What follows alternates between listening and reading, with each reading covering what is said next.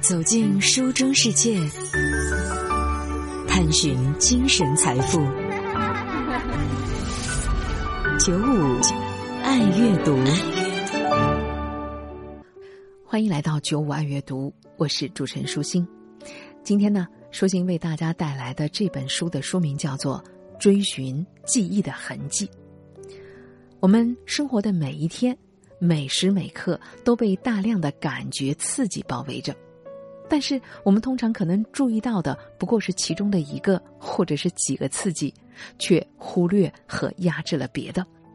比如，如果这个时候饥饿的你正在手机上阅读呢，可这时候身边的人打开了外卖，大盘鸡或者是麻辣香锅的气味扑面而来的时候，你马上就会把目光从手机上移开，盯着。对方的外卖盒，分辨是哪家饭店的外卖吧。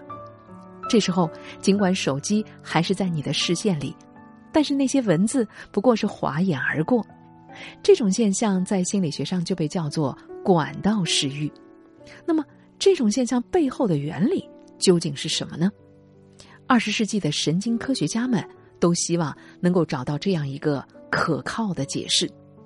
两千年的诺贝尔生理学和医学奖的获得者埃里克·坎德尔就是这样的一位追寻记忆痕迹的心智科学家，所以他写下了这本《追寻记忆的痕迹》的书。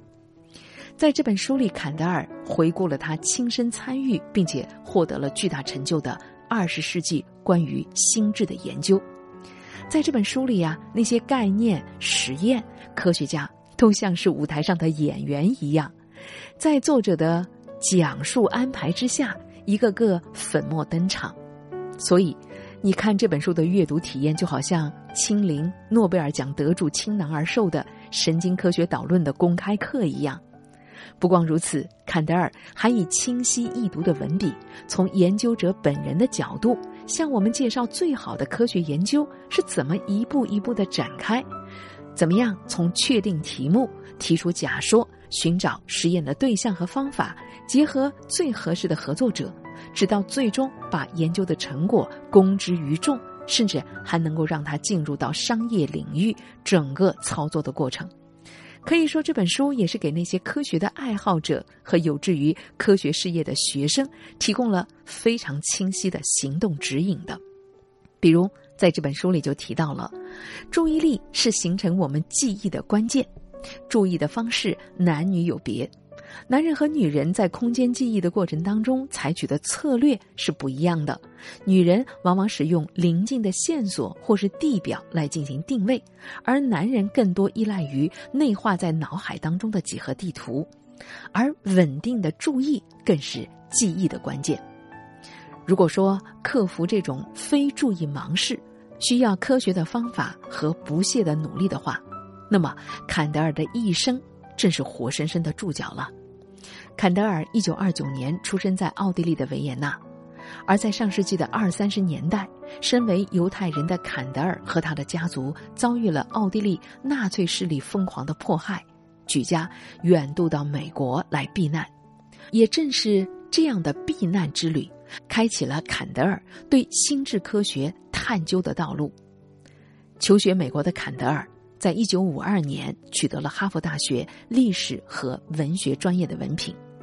可是，为了探究弗洛伊德理论的生命科学的基础，他打算弃文从医。于是，在一九五六年，他又取得了纽约大学医学博士的学位。两千年的时候，他凭借发现神经系统当中的信号传导的成绩，获得了诺贝尔生理学与医学奖。二零零六年，他写成并且出版了这本自传《追寻记忆的痕迹》。就像他自己所说的，一方面，这本书是一本心灵史，展现了一位诺贝尔奖得主毕生的生命轨迹。